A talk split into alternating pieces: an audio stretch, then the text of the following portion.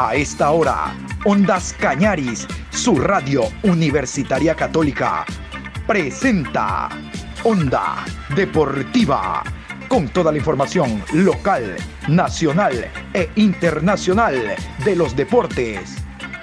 Comenzamos.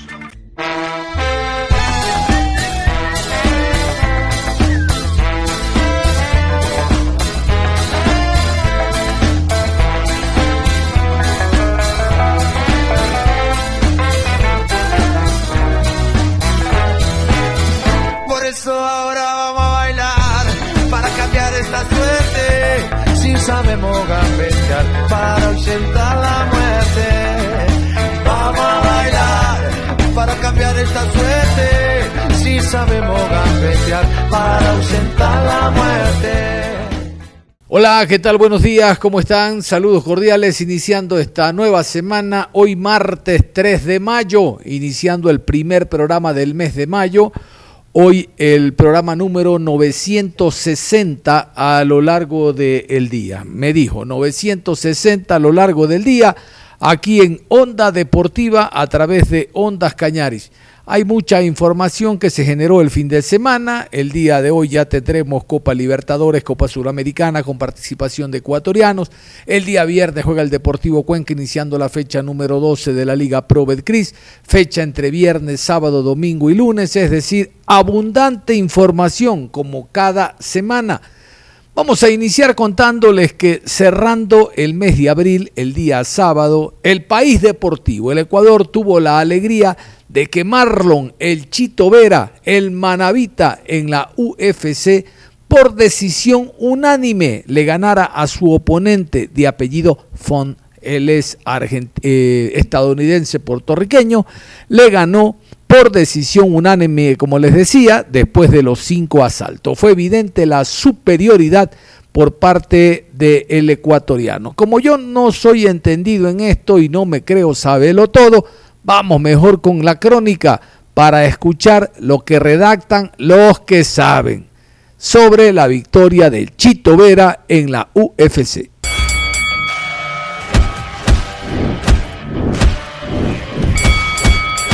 Chito Vera gana el bono a la mejor pelea de la UFC Fight Night 53. El ecuatoriano y el estadounidense Rob Font protagonizaron la mejor pelea del evento en Las Vegas, Nevada, el día sábado 30 de abril de 2022. Marlon Chito Vera tuvo una actuación fantástica en los cinco asaltos de la pelea estelar de la UFC Fight Night 53 el peleador manavita venció por una decisión unánime de 48, 47, 49, 46 y 49, 46 a Rob Font en un combate donde hubo un constante intercambio de golpes, sangre, derribos y mucha acción. Esto fue decisivo para que los organizadores del evento le dieran a esta pelea el bono a la mejor pelea de la noche. El premio económico es de 50 mil dólares para cada peleador. Sin embargo, el estadounidense no recibirá el incentivo económico por no cumplir con el peso. Chito Vera se lleva los 100 mil dólares del bono. Vera no solo ganó el 20% de la bolsa de Font, sino que también obtuvo el 100% de la bonificación de su oponente. Además, Joanderson Brito y Francisco Figueiredo ganaron el bono por desempeño en sus peleas y cada deportista ganó 50 mil dólares.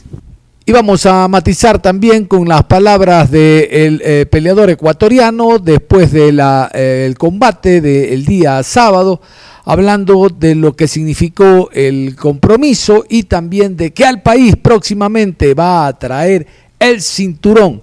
El cinturón que lo acredita como ganador y quinto ubicado dentro de la UFC. En el top 5 se encuentra el Chito Vera. Lo escuchamos. Me siento feliz, me siento alegre por todo el trabajo que puse y se pueden ver los frutos ahora y realmente es algo, algo muy especial para mí, para mi carrera, tener a mi familia viéndome pelear en vivo y pues los sueños se cumplen cuando, cuando pones de tu parte y cuando haces todo por lograrlos. Pelear inteligente, no, pelear inteligente, entrar inteligente, no, no empezar muy rápido porque a veces ahí es cuando lastiman, ¿no?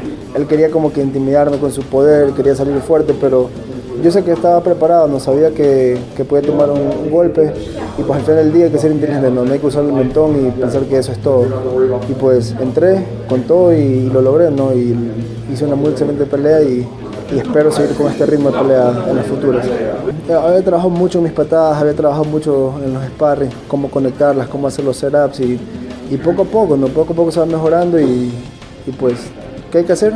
Seguir adelante, seguir mejorando y seguir trabajando. Una experiencia bien bonita, pero al mismo tiempo también la presión, ¿no? Tienes a tu familia, tienes un poco, se siente la presión, pero contento que estén acá, contento que me puedan ver trabajar y pues qué mejor aún que, regalarles una victoria hacia ellos. Me ha tocado una carrera un poco más larga, no empecé de menos a más, venía de Ecuador, no tenía el nivel para, para poder eh, competir con esta gente, pero yo sabía lo que tenía que hacer, tenía, que emigrar, tenía que buscar mejores entrenadores, tenía que buscármelas por mí mismo y, y a veces así pasa, no, no, no, no, todo se te da perfecto, no, no estás en el mejor equipo desde el comienzo, pero el que la busca la encuentra ¿no? y, eso fue lo que hice. Seguir trabajando, pelear con alguien que me ponga cerca del título, me gustaría pelear con Aldo de nuevo y, y pues que sea cinco asaltos y por acabarlo. A toda la gente que me apoya, a toda la gente que me quiere y pues y que está atendiendo mi carrera, gracias por el apoyo, significa mucho para mí, todas las buenas vibras, las energías que mandan pues y no dejen de apoyarme, que yo voy a seguir adelante, voy a seguir trabajando para que ustedes puedan, puedan verme ganar. Con trabajo, con sacrificio, con dedicación, todo se puede. Arriba Ecuador, voy a llevar el cinturón al país. Vamos a hablar de Copa Libertadores de América porque el día de hoy el club Sport Emelec va a jugar su encuentro en Venezuela, Deportivo Táchira Emelec.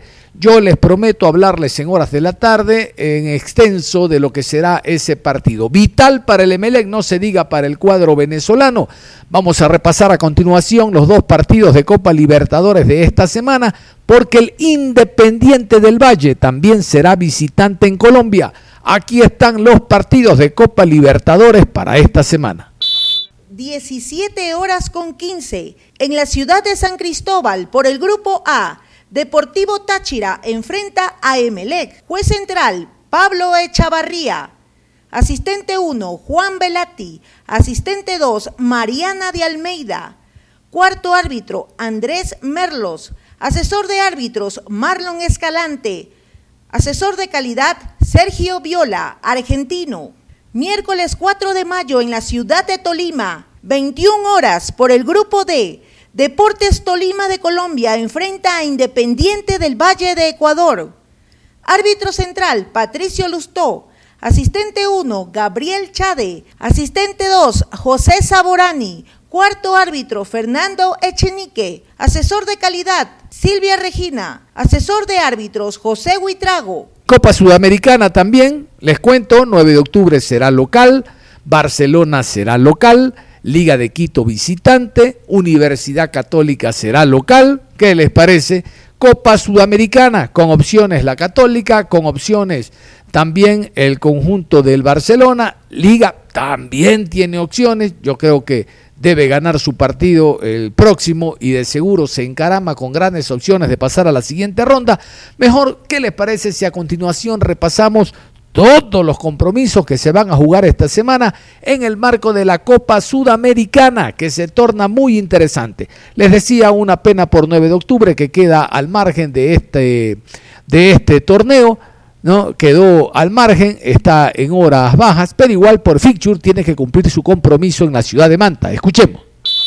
Martes 3 de mayo en la ciudad de Manta, 19 horas con 30 por el grupo E. 9 de octubre enfrenta a Independiente de Medellín. Juez central, Ivo Méndez. Asistente 1, José Antelo. Asistente 2, Edward Saavedra. Cuarto árbitro, Jerry Vargas. Bolivianos. Asesor de árbitros, Juan Corozo. Y Oscar Viera, asistente de video, paraguayo. Miércoles miércoles 4 de mayo en la ciudad de Antofagasta, 16 horas con 15 por el grupo F, Antofagasta de Chile versus Liga de Quito. Árbitro central, Michael Espinosa. Asistente 1, Víctor Raez. Asistente 2, Raúl López. Cuarto árbitro, Edwin Ordóñez, peruanos. Asesor de árbitros, Barbara Bastias, de Chile. Rodolfo Otero, asesor de videos, argentino. 19 horas con 30 en la ciudad de Guayaquil por el grupo A. Barcelona versus Lanús. Árbitro central, Piero Massa. Asistente 1, Cristian Sheyman. Asistente 2, Claudio Ríos. Cuarto árbitro, Felipe González, chilenos. Asesor de árbitros, Wilson Ávila. Asesor de video, Manuel Bernal, paraguayo. Jueves 5 de mayo en la ciudad de Quito, 19 horas con 30 por el grupo C, Universidad Católica versus Santos de Brasil. Juez central, Jerry Vargas. Asistente 1, José Antelo. Asistente 2, Edward Saavedra. Cuarto árbitro, Ivo Méndez, bolivianos. Asesor de árbitros, Juan Albarracín. Asesor de video, Luzmila González, colombiana.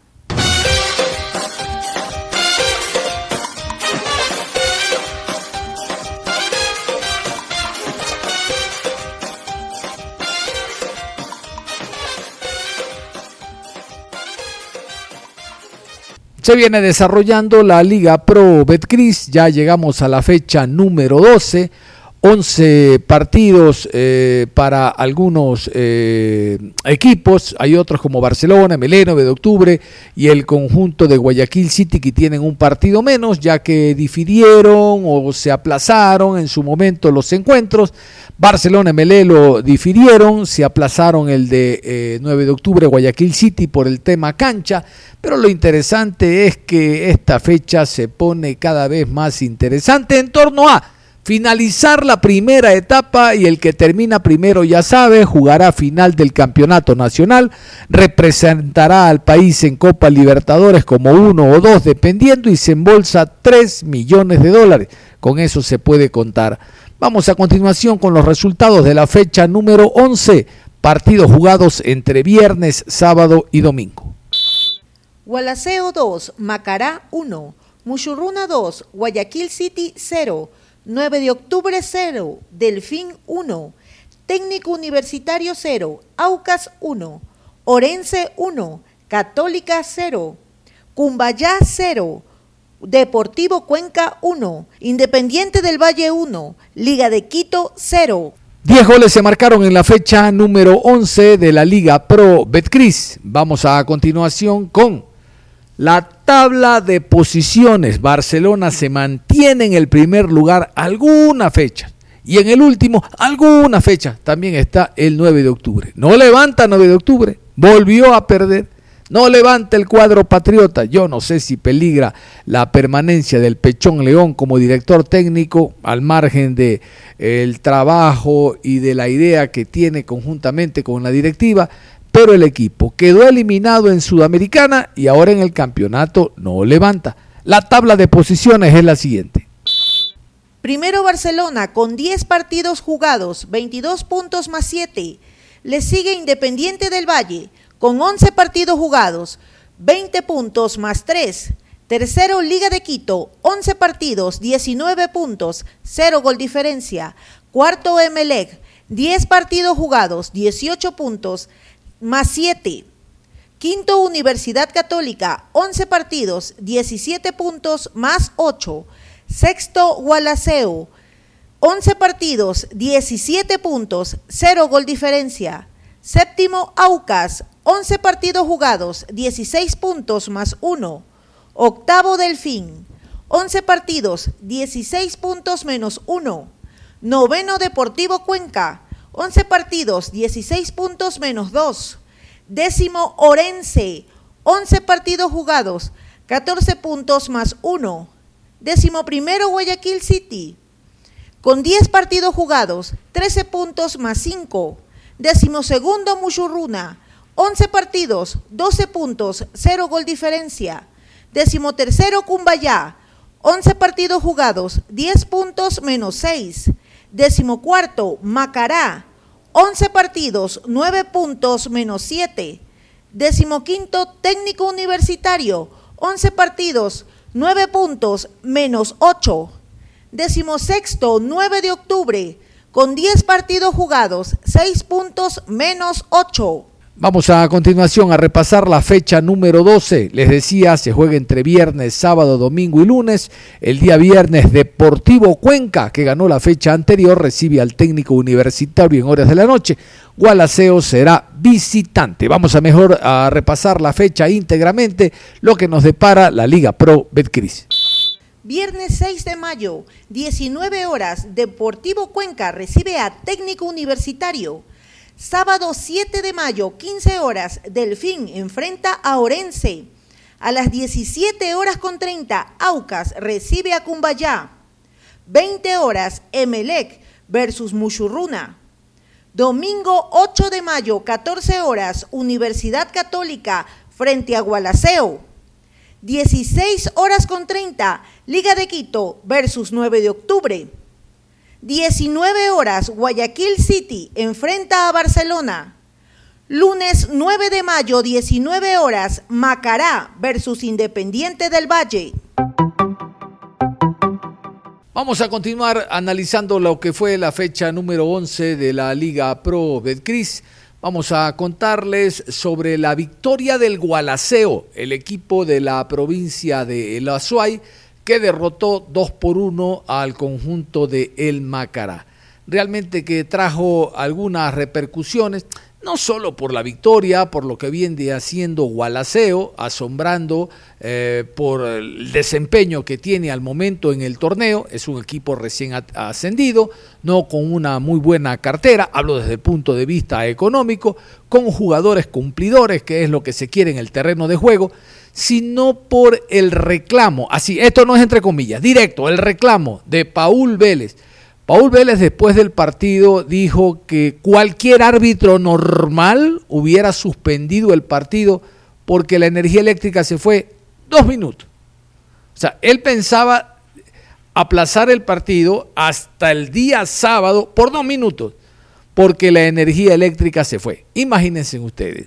Cuando el reglamento habla de agotar, de hacer todos los esfuerzos para que el encuentro se cumpla, más allá cuando estamos hablando no de un equipo fuera de la Asociación de Fútbol de la SUAY, no, que es Macará, no, Gualaceo también, Gualaceo no es de la no es del Cañar, es de la. Entonces a Gualaceo, a Gualaceo también le cuesta la estadía, el estar un día más en, en, este lugar, al margen de la cercanía. ¿no? Entonces, todo eso vela la Liga Pro. Pero él intenta, Paul Vélez, encontrar algún justificativo ¿no? para eh, la derrota. El Macará viene teniendo una serie de, fracasos semana a semana, ya sea por planteamiento, por rendimiento de jugadores, por el nivel que muestran los jugadores extranjeros, y ahí eh, directamente es la dirigencia la que tiene bastante responsabilidad por la contratación de los extranjeros que todavía no marcan diferencia. Pero ¿qué les parece? Vamos a escuchar a Paul Vélez haciendo un análisis, ese sí entre comillas, análisis. No analice el partido, no, él se basa en factores exógenos. Por ahí incluso alguna periodista de Gol TV le agradece porque ella con su pregunta ve muy bien al fútbol. Los de Gol TV no ven bien al fútbol. Ellos dicen que el equipo no camina, que el equipo no anda, que el equipo no tiene un conductor. Ellos no ven bien al fútbol. La periodista que pregunta sí. No, no, no. Cuando un técnico no quiere eh, corregir, cuando un técnico no quiere reconocer sus errores, ahí está. Ahí está el Macará en los últimos lugares. Y ustedes escuchaban, el partido que le viene el próximo lunes es difícil ante un rival como Independiente del Valle, donde no lo vas a ahogar después de los 30 del segundo tiempo, donde no te lo vas a comer porque eres serrano. No, no, no, no. Este equipo te puede ganar y golear, así como está jugando el equipo del Macará. Vamos a continuación entonces a escuchar a Paul Vélez, el técnico ambateño. ¡Que viva el Macará! Eh, la verdad nos quedamos con, eh, el esfuerzo que hacen los muchachos a pesar de que eh, no se ha podido ganar, pero creo que hoy perdemos el partido por querer buscar la ganancia que era lo que nos sumaba los tres puntos. Pero no se dio, se dio un partido medio raro con el tema de las luces. no sé por qué no se paró el partido pero bueno, decisión del árbitro hizo continuar. La verdad, ni, con las luces eh, que estaban completas se veía bien, ¿no? Y peor sin luces, pero, pero bueno, es un pretexto que, que se utiliza a lo mejor o se va a ver como pretexto, pero yo creo que en esas condiciones no se puede jugar. O sea, cualquier árbitro normal no puede hacer jugar. Pero bueno podía habernos favorecido también a nosotros, ¿no? porque si a lo mejor Valencia hacía el, gol eh, en una oportunidad que tuvo, pues a lo mejor ganábamos nosotros 2-1. Pero bueno, ya está. Eh, se pierde el partido y, bueno, ahora pensar en qué es lo mejor para Macará en, eh, en una conversación que podamos tener con los directivos. Profe, hoy preocupa el momento de Macará, no tanto por el tema cómo juegan, cómo arrancan, sino porque los goles no se están dando. ¿Cómo corregir o qué mejorar de este equipo versión 2022? Ah, muchas gracias por, por ver bien el fútbol, porque los de Gol TV lamentablemente nos dijeron que somos un desastre, ¿no? Pero bueno, yo creo que ven otros partidos eh, o hay algo personal ahí. Pero la verdad eh, me, da me da mucha bronca porque eh, nos han criticado, más bien nos, nos, han querido hacer que salgamos según los comentarios que se ven. Pero como usted dice, o sea, Macará trata de jugar bien. Hoy nosotros tuvimos eh, oportunidades de gol, ellos también, creo que el partido estaba para cualquiera de los dos, pero sí nos ha hecho falta la definición. Eh, la verdad, todos los partidos no veo que alguien haya sido superior futbolísticamente, ¿no? Eh, no sé si yo esté viendo mal el fútbol, pero pero nosotros hemos tenido opciones de gol y hemos tratado de, jugar eh, bien o de jugar ofensivamente y defender cuando tengamos que defender, pero no, no nos ha salido el gol. Y cuando no te sale el gol, pues no ganas partidos. Y hoy los resultados pues nos hacen ver bien feo y ya preocupa hoy porque este partido pensábamos ganarlos y, salir de, abajo. Pero yo creo que hoy, como dije anteriormente, hay que pensar en, lo mejor por, Macará. Eh, hablando de todas estas cosas que se han dado en este partido, el aporte de los extranjeros dentro de su plantel no ha llegado a la altura para poder sacar adelante quizá al equipo en todos estos partidos en estas 11 fechas que se han jugado. Yo, yo pienso que hay eh, jugadores eh, eh, que a lo mejor por, no dan por tres motivos, ¿no? pero yo creo que no hay jugador malo. Yo creo que hay jugador vago, jugador que a lo mejor no se adapta y el jugador que no le salen las cosas. Y yo creo que están en el grupo de los chicos de, que no se han adaptado ¿no? y no, no les ha salido las cosas. Pero yo pienso que hoy en el fútbol ecuatoriano es muy difícil conseguir eh, eh, extranjeros por el nivel del fútbol ecuatoriano que ha levantado muchísimo. Y los que han tenido pues eh, esa, mm, digamos, no quisiera llamarlo suerte, ¿no? pero los que han acertado, pues hoy están sumando puntos. Y es así que Igualaceo creo que ha acertado con muchos extranjeros y bueno, es el que los está o les ha estado salvando con, con los goles, como este chico Vergés. Entonces yo creo que eso es lo que marca la diferencia hoy en los equipos. Y vemos equipos grandes que mm, no contratan extranjeros de a lo mejor nuevos, ¿no? sino de los que han estado acá mismo y, y como digo, el nivel del fútbol ecuatoriano ha subido muchísimo. Y hoy para traer un extranjero que marque mucha diferencia, pues se tiene que poner también económicamente. Vámonos a la pausa y al volver, continuando con el análisis de lo que fue la fecha última de Liga Pro Betcris, vamos a irnos con los técnicos ganadores, los técnicos ganadores. Hubo un resultado sorpresivo, la victoria de Orense sobre Católica 1 por 0 y la victoria de Independiente del Valle sobre Liga Deportiva Universitaria de Quito que estrenaba técnico Luis Ubeldía. Esto hablamos después de la pausa y regresamos. Onda Deportiva.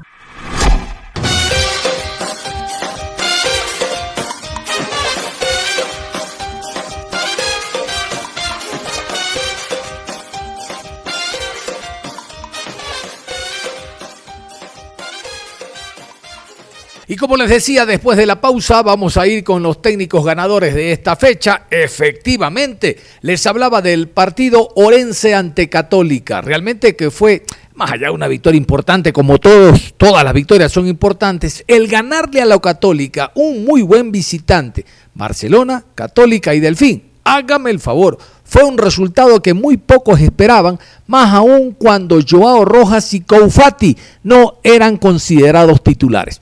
Vamos a escuchar a continuación al técnico Andrés García, el español, hablando de lo que fue este partido con presencia de Ondas Cañaris. Empezamos eh, con la primera pregunta. John Lester Hidrobo, por favor, active el micrófono y realice su pregunta. Cómo no, muchísimas gracias. Profesor, felicitaciones, felicitaciones. Creo que la mejor lectura la acaba de dar el técnico de la Católica. Dijeron, dijo que su equipo fue justo ganador y que jugaron bastante bien, y lo dice el técnico rival. Profe, hoy su equipo tuvo contención y creación, contención para mantener alejado al equipo rival y la creación para generar jugadas. Cuéntenos un poco cómo fue el replanteo con la expulsión de Portocarrero, la verdad que es mucha ventaja, con un hombre menos desde el primer tiempo. Nuevamente le felicito. Hola, buenas tardes, John. Bueno, nosotros sabíamos que enfrentábamos para mí a la mejor plantilla de la liga, porque para mí la plantilla de Católica es la mejor de la liga por número de jugadores y por calidad y por lo compensada que, que está, que viene a hacerlo muy bien y venía de ganar en Copa, Sudamericana, que ha puesto el mejor once posible para enfrentar a nosotros. Y bueno, creo que hasta la expulsión hemos controlado el partido con, con balón.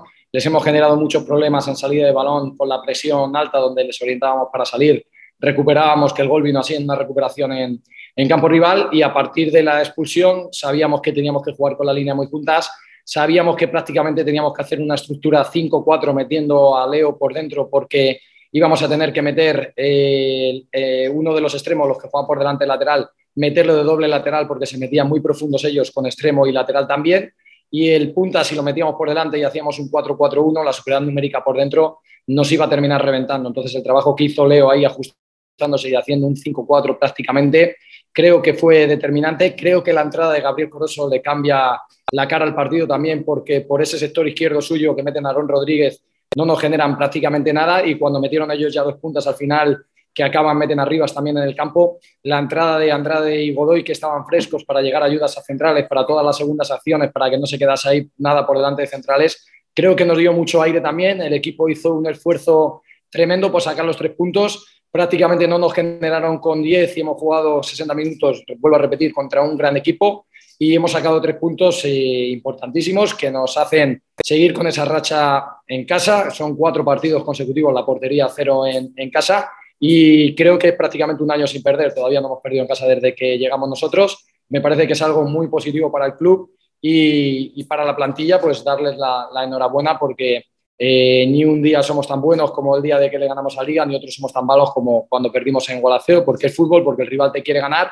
Nosotros hacemos lo mejor, la lectura trata de ser la mejor siempre y creo que esta plantilla tiene fe, tiene compromiso. Hoy veníamos con las bajas de, Joao y de Kufati que venían de ser muy determinantes en las últimas jornadas, pero nosotros lo que le metemos en la cabeza es que el año pasado eh, nos, hicimos muy fuertes eh, metiéndose en la cabeza que daba igual que jugase, que nos teníamos que preocupar solo los que están por ahí ha pasado la semana, creo que nos hemos hecho fuertes y creo que hemos sacado tres puntos importantes, muy importantes.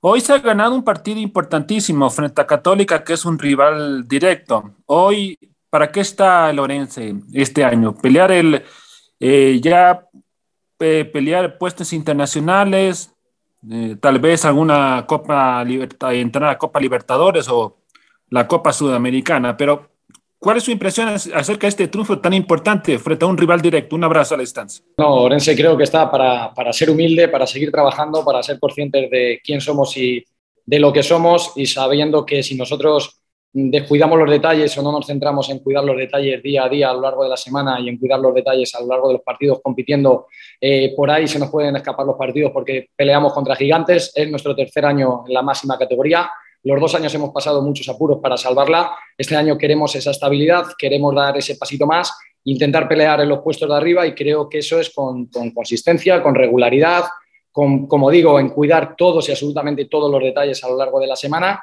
y confiar en la plantilla porque ya se ha demostrado hoy que los que entren están para competir igual que los que estaban y seguir en esa línea de trabajo, no, no, no creernos eh, nada por haber ganado a, a Católica, seguir en esa línea en casa de ser un equipo muy fuerte y muy difícil de ganar y hacernos un poquito más regulares fuera de casa, que fuera de casa este año nos está costando un poco más.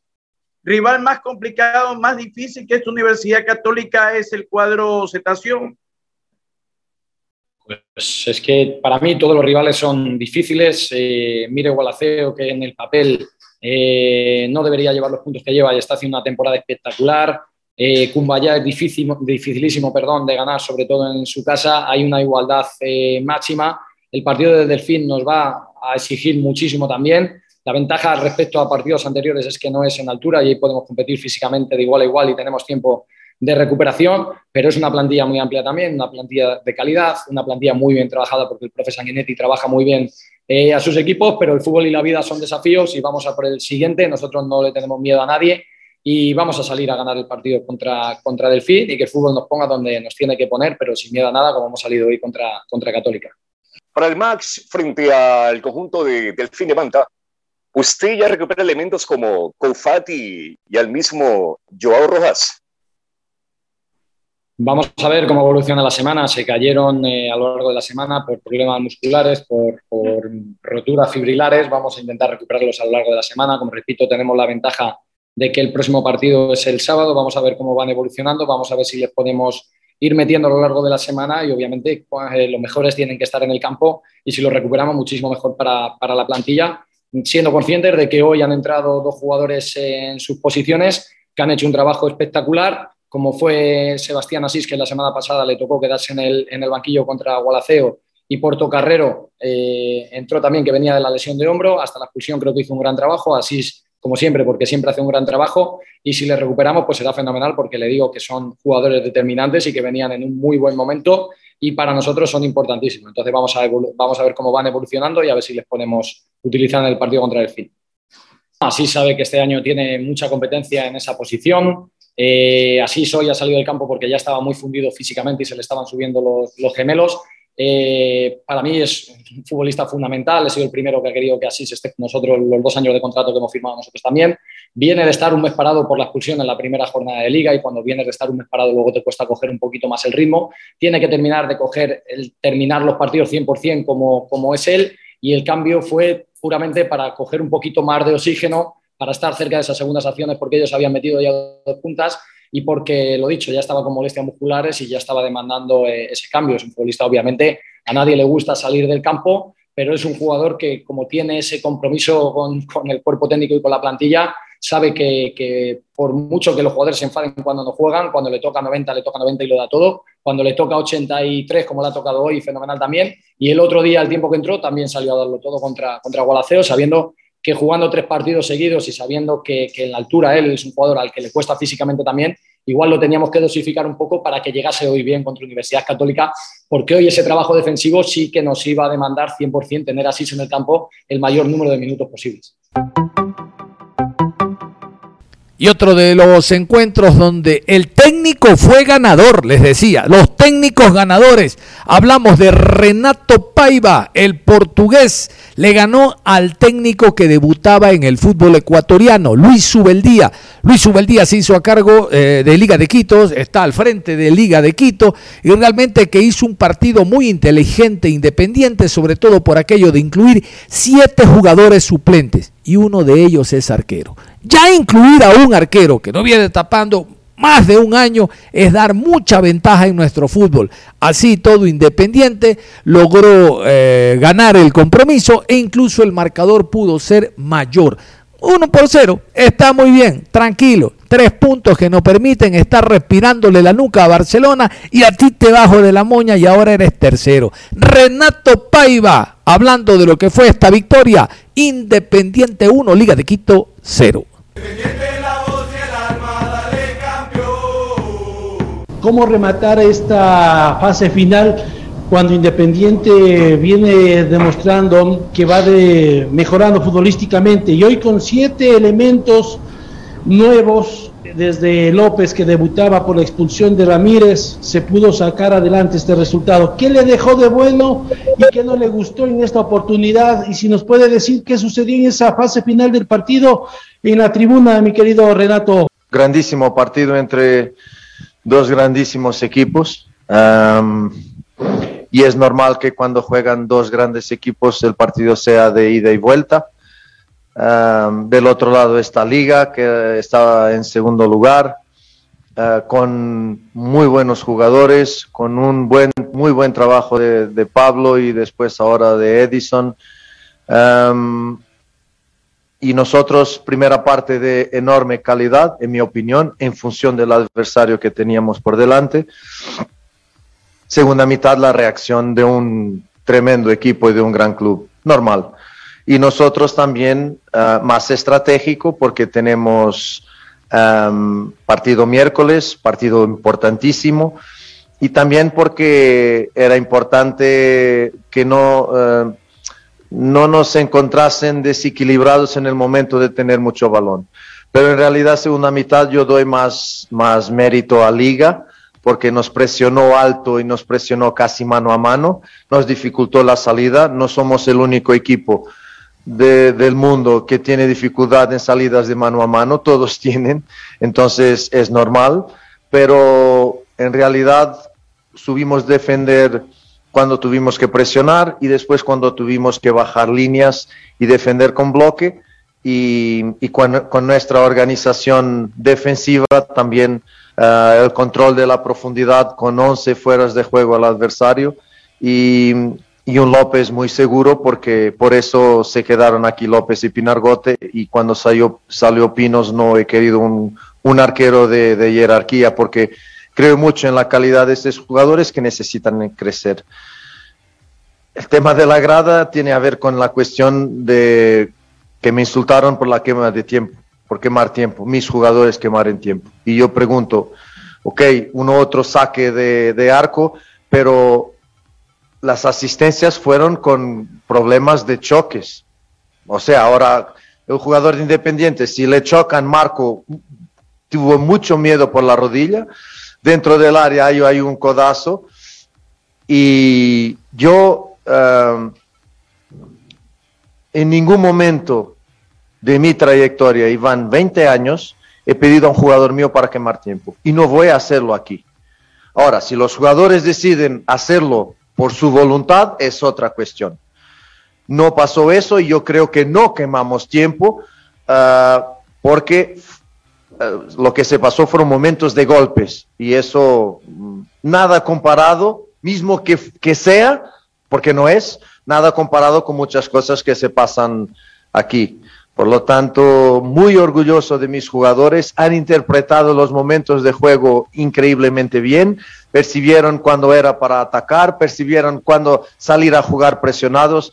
La jugada del, primer, del, único gol es una jugada fantástica, una salida fantástica de nuestro equipo, pero como digo, uh, el adversario es muy bueno, tiene su jerarquía, reaccionó y nos ha hecho un partido difícil, pero valoró mucho nuestra victoria.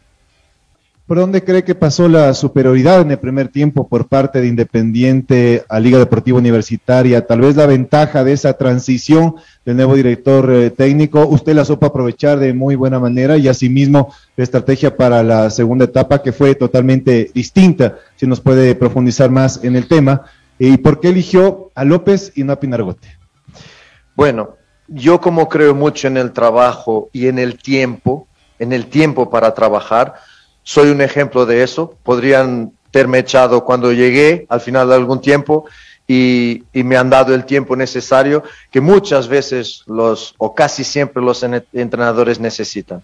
Como yo creo mucho en el tiempo, era imposible que, que el nuevo entrenador de liga, que llegó jueves, cuando mucho entrenó viernes y sábado, si es que entrenó hoy por la mañana como nosotros entrenamos. Entonces no es con tres días que tú vas a cambiar cosas.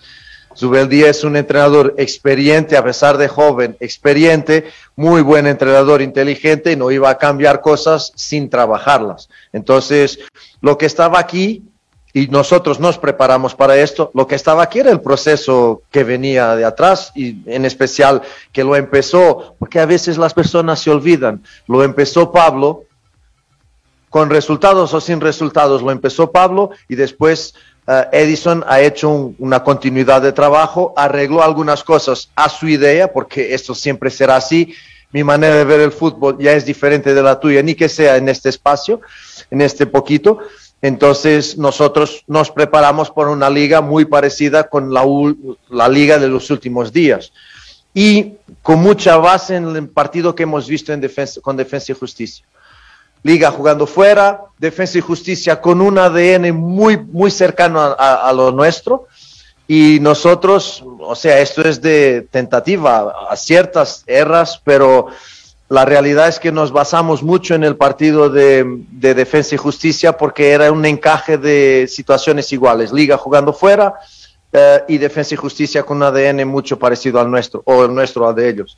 Entonces, um, fue esto. Uh, López y Pinargote. Eh, el fútbol tiene momentos, los jugadores tienen momentos de forma. A unos meses atrás, uh, fue Pinargote para jugar contra Barcelona y Católica, porque en ese momento sentíamos Pinargote más fuerte a todos los niveles. En este momento nosotros sentimos con los dos trabajando muy bien, y les he dicho eso, sentimos que nuestra elección eh, eh, por el momento actual era de López, porque hasta él jugó un poquito más y mejor en Libertadores de Sub-20. O sea, lo siento porque el jugador tiene el técnico, el táctico, el físico, pero hay uno que es fundamental, que es este, el psicológico. Y si el psicológico no está bien, los otros no funcionan bien. Entonces nosotros sentimos López psicológicamente mejor, más preparado para el partido que Pinargote. Bueno, si López comete un error, estamos aquí hablando de otra forma de decir, bueno, y podía ser Pinargote, que estuvo muy bien con Barcelona y Católica, pero a un montón de meses atrás. Tiene a ver con forma, tiene a ver con percepción y tiene a ver con elección. A veces sale bien, a veces sale mal, pero conmigo y con mi cuerpo técnico, bien o mal, hay siempre un motivo y una razón por la, por, la elección del arquero, por las sustituciones, por el once que elegimos, hay siempre una razón, un, objetivo, siempre. Y eso yo lo digo a los jugadores como digo a quien me pregunte. ¿Por qué renunciar tan pronto al ataque cuando daba la impresión de que Independiente podía eh, hacer el segundo gol antes de que Liga eh, haga, el, haga, el, empate? Gracias. Gracias, gracias. Sí, la clasificación es lo que es, como yo digo, es um, los equipos tienen momentos, tal vez Barcelona, por empezar primero por las preliminatorias de Libertadores, cogió forma, forma, forma deportiva más rápido y mejor, y por eso creo que puede estar puntero, por eso, y lo merece. pero nosotros vamos con los cambios y con alguna falta de eficacia, digo lo mismo, porque me sentaría aquí muy preocupado si mi equipo no funcionara y no generara tantas oportunidades como genera. Después si las pones o no, pero todo el, todo el proceso hasta llegar al arco es un proceso difícil. Después si la pones o no ya es una cuestión de técnica, de eficacia, de calidad de quien defiende, lo que sea. Eh, el proceso me preocupa y, en eso creo que de menos a más, con excepción de la primera parte con Emelec, la segunda mitad con Barcelona, pero con menos un jugador, la mm, segunda mitad con Católica, horrible, terrible. Aquí el inicio contra Mineiro, que, y ya voy ahora a contestar a tu, a tu cuestión, Mineiro es solamente el campeón de Brasil. Y a veces las personas dicen, bueno, y Mineiro dominó la primera parte y Mineiro ha tenido balón. Sí, solo Hulk, el, sueldo de Hulk paga mi equipo todo por mes. Entonces, eh, que, y es el campeón de Brasil, ¿qué queríamos? Lo que tenemos que valorar es que en el final terminamos por arrinconar Mineiro. Y no me, no me vengan a decir que fue solo la altura.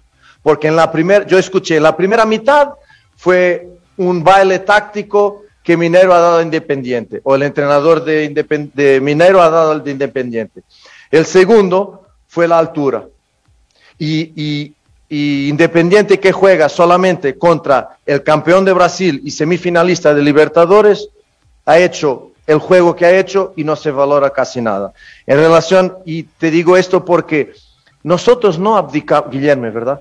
Guillermo, nosotros no abdicamos de jugar. A veces nosotros nos olvidamos quién está del otro lado. O sea, nosotros intentamos, intentamos que ellos no jueguen, intentamos que juguemos nosotros, pero ¿y la calidad del adversario? Es que a veces intentamos presionar y el adversario sale. Y en la primera mitad yo estoy de acuerdo contigo, tal vez la segunda mitad sí, empezamos a bajar, pero fue estratégico, porque como te digo, tengo partido muy importante en Colombia miércoles, pero muy importante. Hay que gestionar eso y por esto el 11 que hemos, que hemos puesto porque es un claro señal de lo que yo digo, no es solo palabras, señales que cuento con todos y es un partido solamente contra Liga. Entonces, mérito del adversario también. A veces de mérito tuyo, pero hoy, hoy yo siento que es la reacción de un equipo que está perdiendo y no hay jerarquía de un equipo que está peleando el primer lugar y que es liga. Entonces fue estratégico, es verdad, pero en el segundo tiempo, en el primero estuvimos ahí, el partido abierto porque son dos equipos que buscan el arco y entonces el partido abierto de ida y vuelta como ha dicho tu colega. Mirando el partido del Delfín, con dos atajadas más o menos de Ortiz, usted fue a abrazarlo al arquero. Yo pensaba que en este partido también iba a ir a abrazarlo a, Johannes López, que sacó una bola al, al poste, seguridad en algunas, en la última se paró bien al filo de las seis yardas entonces pensé que usted iba igual a abrazarlo. Esa es la una pregunta, ¿por qué no lo hizo? La otra es, antes del partido, ahora ya ganó, ya ganó 1 a 0, pero antes del partido, ¿usted qué sentía para poner seis jugadores? Bueno, tienen sus condiciones, pero no son titulares. ¿Se vio obligado usted a hacer eso porque el miércoles juega Copa Libertadores, partido de clasificación para Independiente? ¿Eso era? antes del partido, ¿qué sentía? ¿Había nerviosismo o la confianza que ahora tiene porque y está sonriendo porque ganó 1 a 0? Como, te, como he dicho a poco, todo tiene un motivo. Eh, contra Delfín he ido a abrazar Mateo, porque Mateo no es arquero, y porque se ofreció de inmediato para ir al arco, que es una actitud de gran coraje para, para un jugador que está jugando en su puesto y abdica de jugar en su puesto, arriesgándose a jugar en un puesto donde puede cometer un error y dar un gol del adversario. Entonces fui a valorar eso. Hoy no valoré, perdón, valoré obvio, no fui a abrazar López porque da la sensación que si yo lo fui a hacer en la cancha, parece que estábamos todos con mucho miedo de poner López. Y López es un arquero para mí, como es Pinargotti, como es Moisés. Pero Moisés con más experiencia, obvio, más viejito también, y con más juegos. No he querido valorar eso en la cancha, pero en el camerino lo llené de besos, te voy a decir. No fue solo abrazos, de besos. Porque merece. Y el mismo lo he hecho a Pinargote. He hecho lo mismo con Pinargote. Me merecen los dos el mismo cariño ir a hacerlo esto en público daba la sensación que, bueno, no estabas muy tranquilo y es exponer el chico y no voy a hacer eso, porque él es arquero y tiene que hacer su trabajo. Y si yo cuento con él, no voy a tratarlo como, bueno, te salió bien y tal, dame un abrazo, no. Eso lo he hecho ahí ah, y no me sorprendió, no quiero valorar cosas que a mí no me sorprenden. Entonces esto no me sorprendió y me dejó muy tranquilo, solamente por eso. ¿Sabes cuántas lesiones musculares hubo este, este fin de semana en partidos que yo he visto? Cinco lesiones musculares. Vas a ver quién se lesionó muscularmente. Tiene seis, siete partidos seguidos a jugar. Sábado, miércoles, sábado, miércoles, sábado, miércoles. Como yo quiero tener calidad de entrenamiento, quiero tener mis jugadores preparados para esto, para esto. Porque como te digo, para mí no es solo, no, no, cuentan todos, pero juegan siempre los mismos. No, no. Las personas tienen, para mí son lo que dicen, pero son más lo que hacen. Ideal es que digas y hagas o hagas lo que dices. Y muchas dicen una cosa y hacen otra. Y para mí las personas son lo que hacen, no lo que dicen. Y para mí cuentan todos, todos. Y este partido de liga era muy fácil, muy fácil porque se peleaba una llegada al segundo lugar, es un partido que todos les gusta jugar, era muy fácil para mí poner los mismos. No pensé solamente, pensé obviamente con el partido sobre el partido de Colombia, porque no sé también si sabes una cosa que te voy a contar. ¿Viste el 11 de Tolima ayer? ¿Viste? Gonzalo. ¿No has visto el 11 de Tolima? No jugó un titular. Un titular. Este es mi trabajo. Tolima no viene jugando con los 11 de Libertadores en el campeonato a unas tres fechas. Porque están calificados o porque no sé cómo funciona, pero la verdad es que están jugando un montón de sub-20. Van a llegar el miércoles súper frescos, fresquísimos al partido. Y yo aún arriesgué con dos o tres que van a repetir juego ah, el miércoles y yo arriesgué. Pero más que eso, decir a los jugadores, hey, partido con liga, pelear llegada arriba, si ganamos a liga es adversario directo, Católica perdió, ustedes van a jugar, porque si están jugando menos, claro, porque yo tengo que elegir y los entrenamientos me van a decir, me van diciendo que estos tienen que jugar más que los otros. Pero Dani Cabezas no estaba jugando bien. Mire el partido que sacó hoy. Partido increíble. Billy Arce viene jugando muy bien para el campeonato. No jugó contra Mineiro. Se enojó. Le he dado porque se enojó. Y ahora le he dado, en buena hora le he dado porque ha hecho otro partidazo. Y tiene que percibir él y cualquier uno que si tengo que jugar cinco minutos, juego, si tengo que no jugar 95, juego, si no tengo que jugar, no juego. Pero es para el bien del equipo. Y yo no quiero lesiones musculares y más. No solamente lesión muscular, como cansancio. Después el rendimiento en Colombia no era lo mismo. Claro que no sé si gano en Colombia o no, pero esto es trabajar en función de teoría, de defender los jugadores. Y encima de todo, creer mucho en ellos, mucho. Me dolió no poner Valencia hoy porque estaba en mi cabeza poner Valencia, pero el partido, en mi plan B era poner Valencia, pero el partido se cambió de tal forma que no era partido para Valencia y nos voy a exponer un chico que es muy bueno, es muy joven y tiene un montón de tiempo para brillar porque va a brillar como brilló Marco Angulo un partido fantástico, como brilló Ordones, un partido fantástico. Y, como, y estoy hablando de ellos porque son niños, como Mateo Ortiz, como brillaron todos. Y eso me orgulla mucho en este equipo. Cerramos la información deportiva a esta hora de la mañana, invitándolos a que continúen en sintonía de Ondas Cañaris. En la tarde, después de las 13 horas con 30, vamos a hablar de Copa Libertadores. Hoy juega Melé, Copa Suramericana, ya sin chance, pero hoy juega 9 de octubre en Manta. Le vamos a seguir repasando la Liga Pro Betcris. Eso lo hacemos en la tarde porque este momento llega. Abran paso. Juan Pablo Moreno Zambrano, como siempre, con actitud positiva. Un abrazo. Hasta la tarde.